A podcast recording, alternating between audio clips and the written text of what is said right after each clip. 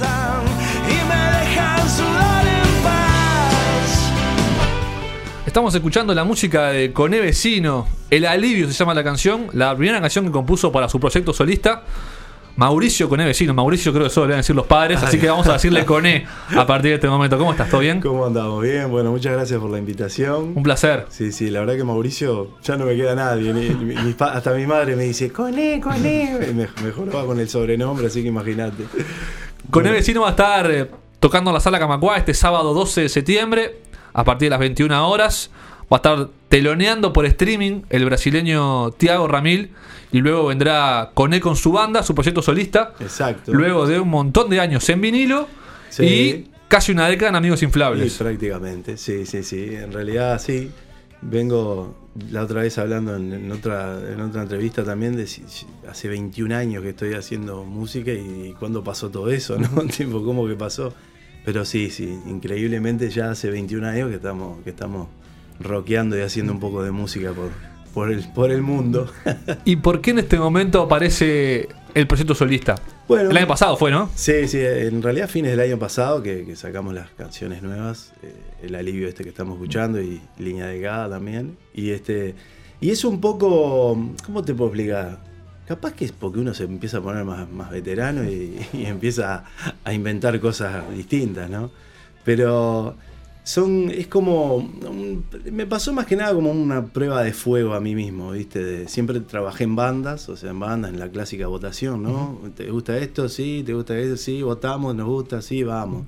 Pero igual en, en vinilo y Amigos Inflables componías vos. Sí, sí, siempre fui compositor de, de- sí, casi- de Amigos Inflables de todas las canciones, sí, y con vinilo compartía con, con El Bambino, que bueno, justo el alivio, este tema del proyecto solista lo hice con, con El Bambino, que es, eh, que es el actual guitarrista de No Te Va a Gustar, y lo, lo hicimos juntos y, y fue como, ¿no? ahí como un agradecimiento a lo que fue vinilo y le, le dije, vos, ¿qué te parece si, si hacemos esta canción y la saco como solista? Me dijo, por supuesto, dale, vamos a hacerla.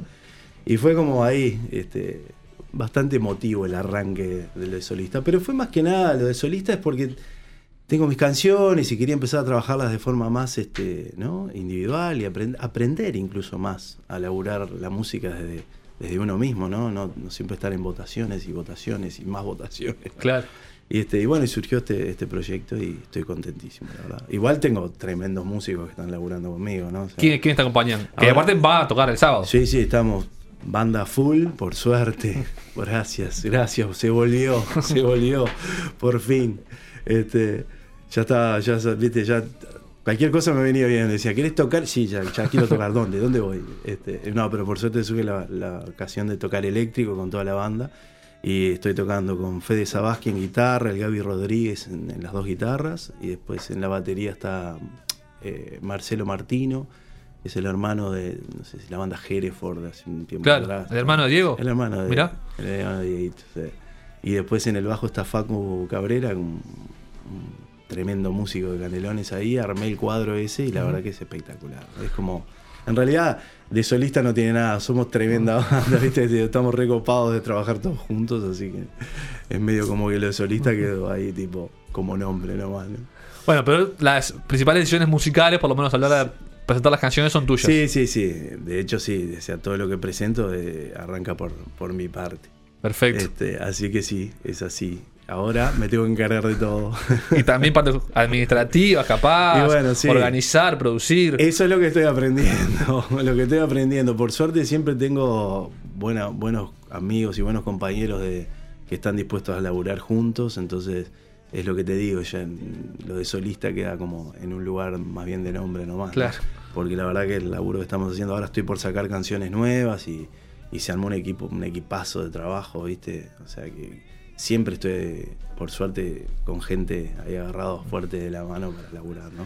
Y musicalmente, ¿qué sentís que fuiste cambiando en estos 21 años Claro, de, sí. de rock? Porque en el rock nunca te alejás. Eh, no, es como que no puedo, ¿viste? Es como lo tengo en un altar muy alto ahí como para, para desecharlo y arrancar con otra cosa, ¿no? Pero dentro del rock, sí, hay varios matices. Y sí, date cuando no es lo mismo componer hace 20 años atrás, ¿no? Que, que era, eras una locomotora descarrilada, que te dabas contra todas las paredes, había así por haber, a 20 añitos después, donde uno ya está más grandote, ya las rodillas duelen un poco más, nada, Este, y ya uno es más introspectivo, digamos, en, en esta época de la vida, ¿no? Este, ya, ya, bueno, justamente hablábamos la otra vez que a veces, este, que lo decía el enano de la vela, decía, cuando éramos jóvenes hablábamos de todo lo que nos rodeaba y odiábamos todo lo que nos rodeaba o nos peleábamos con todo lo que nos rodeaba. Y ahora es a pelearse y a, y a- y a meterse en nuestro propio mundo interno, ¿no? Y, y pelearse y, hacer todo lo posible por, por luchar por, por la emoción o los sentimientos de uno, ¿no?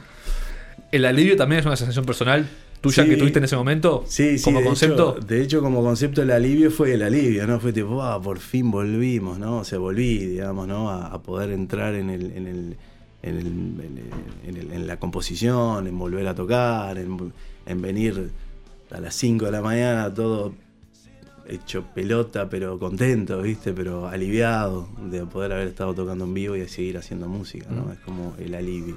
Con Amigos Inflables seguís tocando en realidad. Sí, bueno, sí, ahora en justo está todo parado. ahora- claro, en realidad ahora lo que pasa es que estamos con una, en una pausa ahí con Amigos Inflables porque el batero se fue a vivir a Brasil y el batero era como, el Manu Souto era como mi mano derecha ahí para, para lo que era la banda y, ta, y preferible esperar que vuelva, se fue por laburo, por la compañera de él Claro. que, que trabaja allá, va a estar como tres años y cuando vuelva, bueno, estaremos de vuelta. Ah, Pero bien. ahora voy a aprovechar toda esta época como para, para seguir dedicando a este proyecto. Perfecto. solista, ¿no? Este sábado entonces vas a tocar tus temas, los Yo- temas que aún no están eh, publicados, pero que ya están prontos. Sí, sí. y temas también viejos de vinilo y amigos. Sí, sí, una, una de las de las consignas que, que- que me hice fue tipo, bueno, vos, 21 años de canciones, vamos arriba.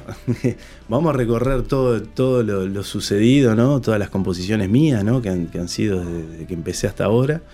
Que hay canciones que para mí, para mí personalmente están súper vigentes todavía, entonces las siento como si fueran hechas ayer.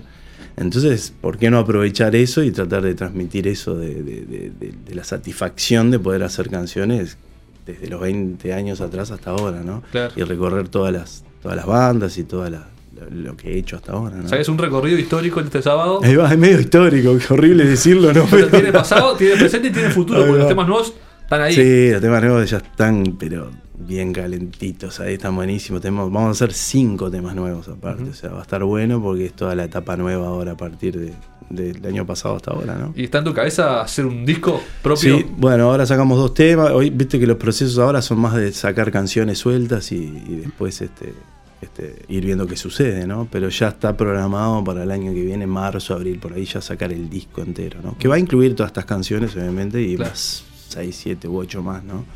Y tal, y eso es lo que al músico más le gusta, ¿no? Hacer discos, ¿no? Es como entrar a, a la juguetería, entrar a la juguetería y, comprar muñequitos y cositas para hacer música, ¿no? Ahora nos vamos a, a ir a escuchar eh, otro de tus, de tus temas nuevos, Línea Delgada. Línea Delgada. Pero antes te, te consulto cómo te agarró la pandemia, Bueno. artística y laboralmente. Mira, vos sabés que, sí, laboralmente, yo aparte de músico, laburo de, de profe de canto.